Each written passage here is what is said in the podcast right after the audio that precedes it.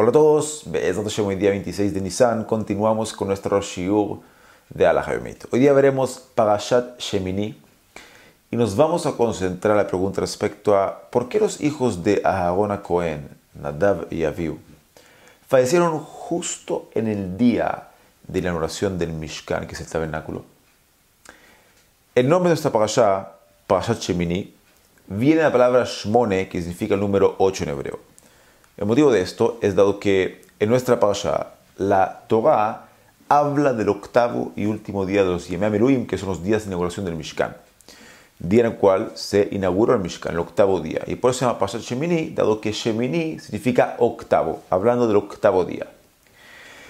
Ahora, solo para que entendamos la magnitud de la importancia de la inauguración del Mishkan, la Gemara Masajet Megillah Dafyut la página 10, trae respecto al primer verso de nuestra parasha que dice Vahi Bayom Hashemini y fue en el octavo día que Oto Ayom Aita Simcha Kadosh Bohu Kayom Shinivru Shamaim Vaaretz. En aquel día hubo la misma alegría frente a Kadosh Bohu como el día en que se creó el cielo y la tierra, donde lo vemos.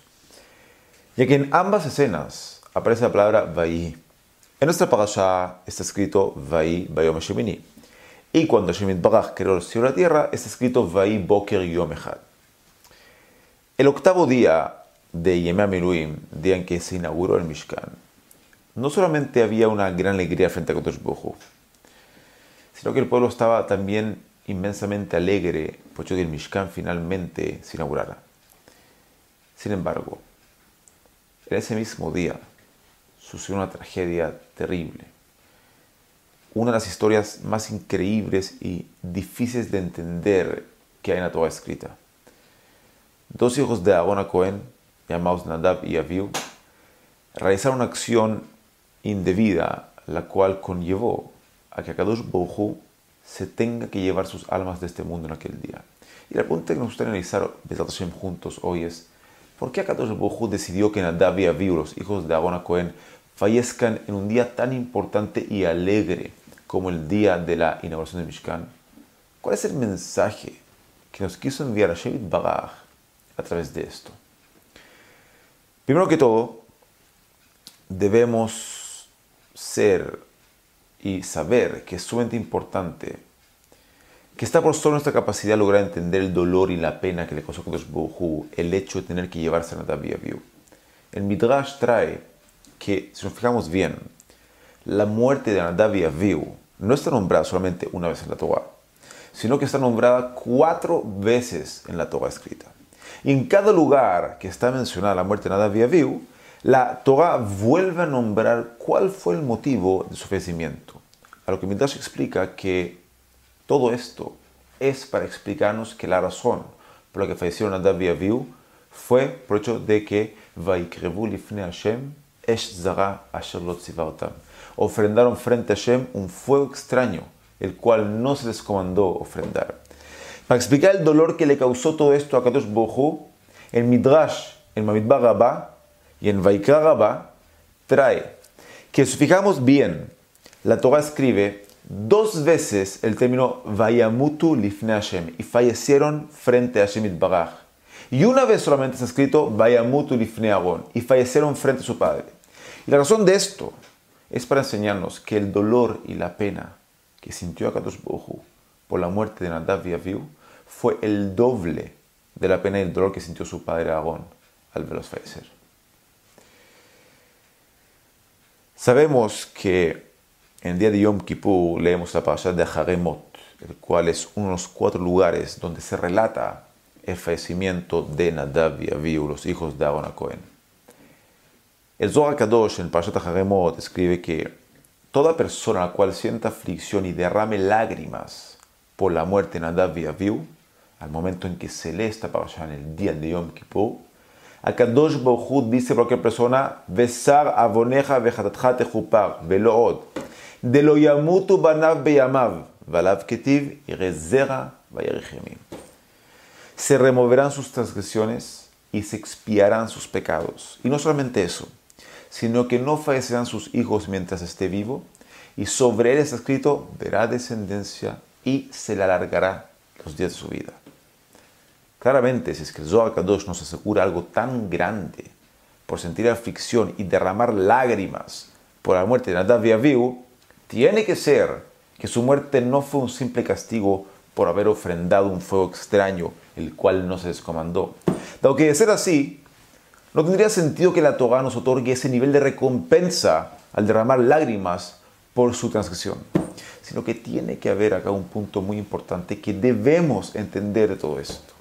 Un punto el cual tiene relación directa con el día de Yom Kippur, tal como lo veremos en la oración. Existe un midrash, el cual también Rashi lo trae, que dice que el pecado cometido por Nadav y al ofender un fuego extraño, en realidad fue un, un segundo pecado. No fue el primer pecado. Dado que el primer pecado que ellos cometieron fue en el monte de Sinai, en Mahamad al-Sinai, donde dice la Torah, Elohim y vieron a Elohim y comieron y tomaron. Es decir, a pesar de que Hashem Baraj comandó a través de Moshe Rabenu que está absolutamente prohibido que alguien de las personas que se encuentran acompañando a Moshe Rabenu en su subida a Sinai vean la divinidad de Akadosh Baruj al momento de su revelación, de todas formas, Nadav y Avihu, quienes eran los de los pocos que tuvieron el mérito de estar presentes ahí, no se aguantaron y pasaron por sobre este comando mirando de forma prohibida y logrando ver la divinidad de Akadosh Bohu. ¿Y cuál es el problema de esto? Que la Torah trae, escrito de forma explícita, en el libro de Shemot, Kiloigani Adam. No puede verme una persona de carne y hueso y continuar viva. Así dice Akadosh Bohu. Y por ende, en realidad, Nadav y Avihu debieron haber muerto ahí, en el mismo instante. Y no fue así. Y explica el Midrash que Akadosh Bohu dijo, si los mato ahora, se va a arruinar el día festivo de Am Israel, que es el día en que estoy entregando esa Torah. Por ende, es preferible que lo haga cuando sea mi día festivo, que es el día de la oración del Mishkan, y no arruinarles a ellos su día festivo. Tal como está escrito en Shira Shirim, Beyom Hatunato o Beyom Simchat Lipo. En el día de su matrimonio, lo cual es Mahamad al Sinai, y en el día de su alegría, que es el día de la oración del Mishkan, que es el tabernáculo.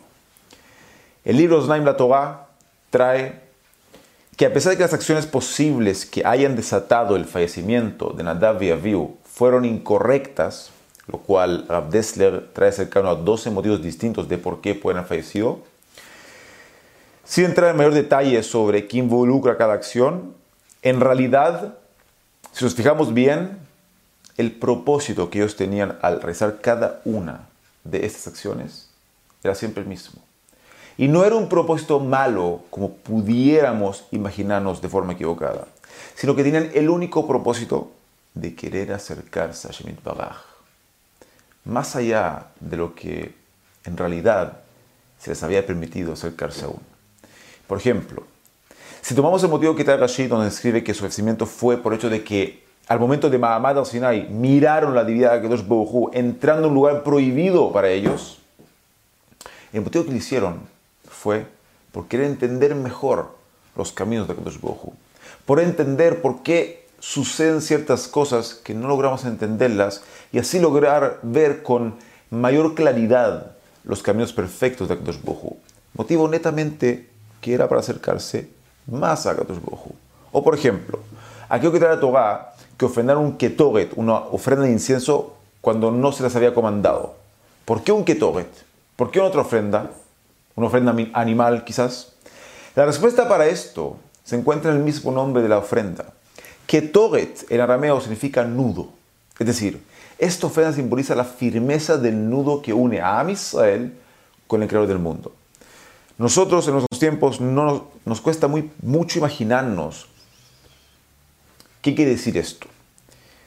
Pero para que entendamos la magnitud, Nuestros sabios nos cuentan que en los tiempos en que se podía ofrendar esta ofrenda del Ketoret, que es un incienso, había gente que lo ofrendaba de forma prohibida, a pesar de que sabían que aquello iba a significar su muerte.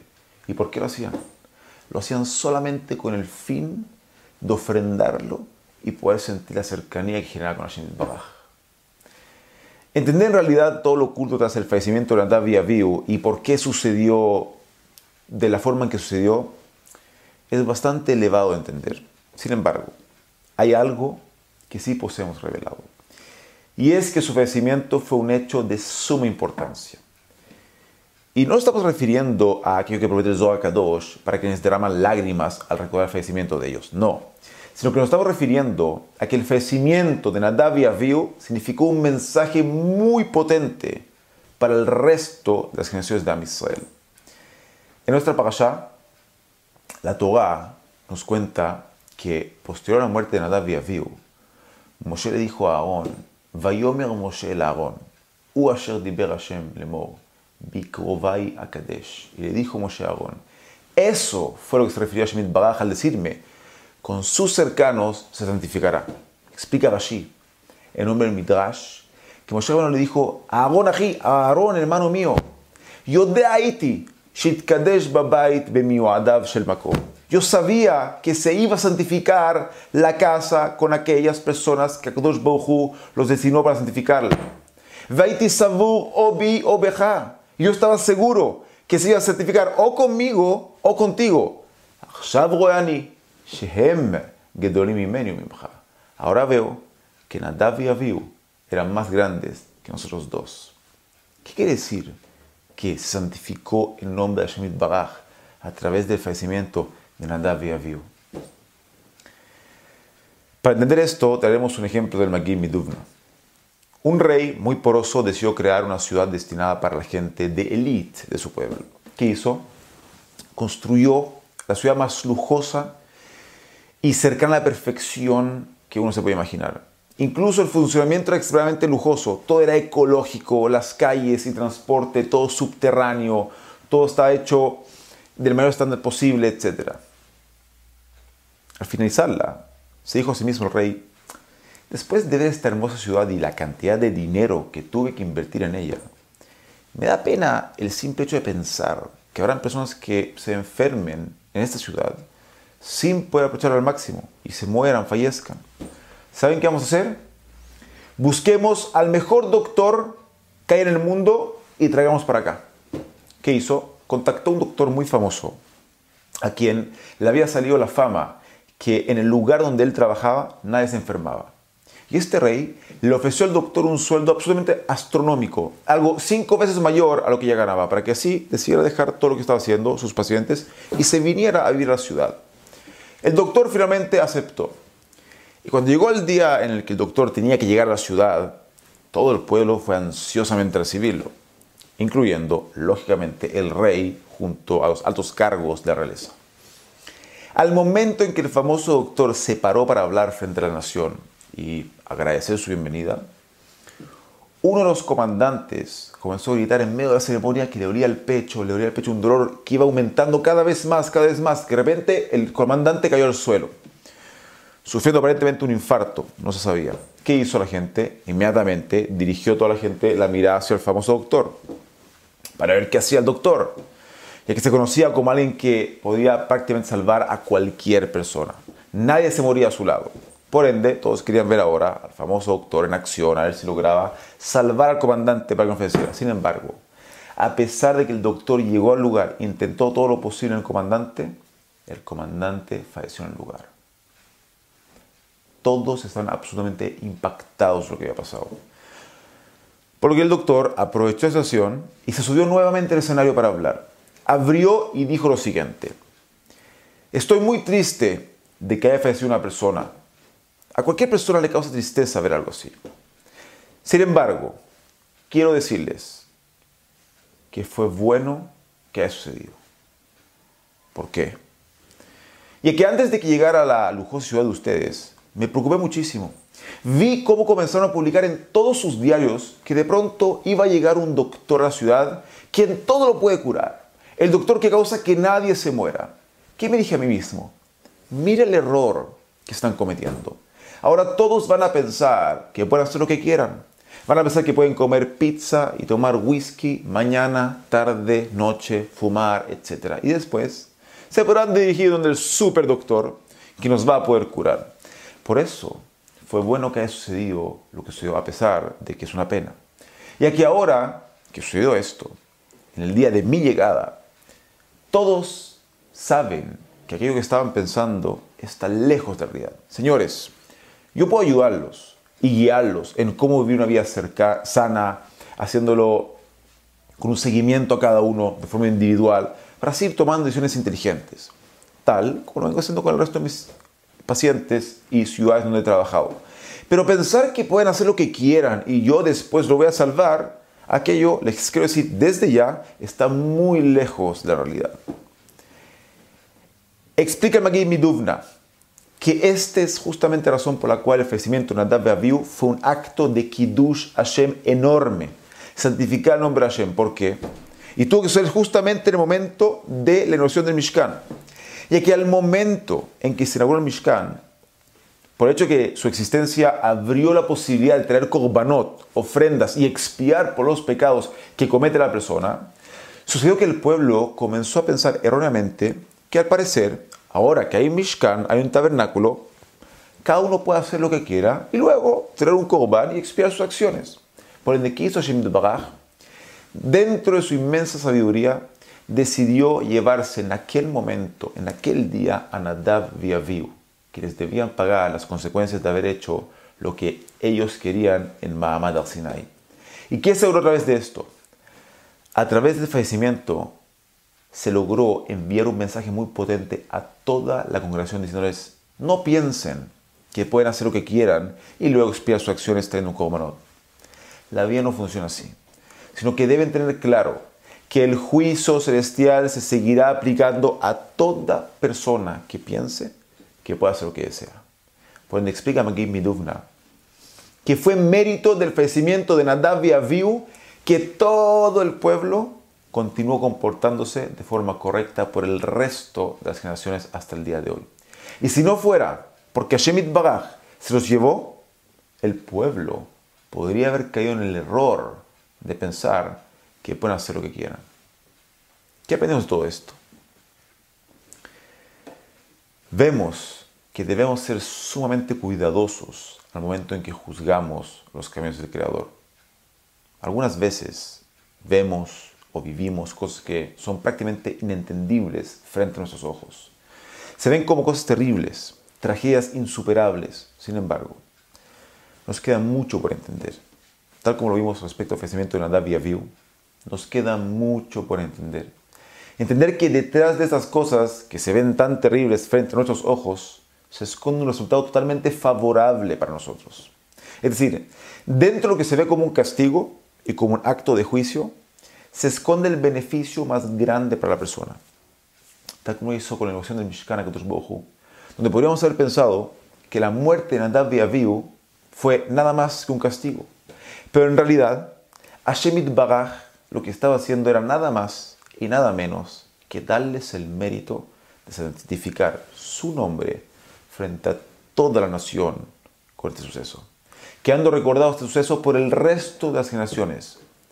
Dentro del juicio, dentro del acto de tener que pagar un acto indebido que fue hecho con una buena intención a David Aviu, se escondió una misericordia absoluta de parte del Creador de elegir el momento y el lugar más adecuado para que aquello que comenzó como un juicio desde un principio, se convierta en un beneficio enorme al final. Que tengamos el mérito de buscar para bien al Creador siempre. Shabbat Shalom Bogach.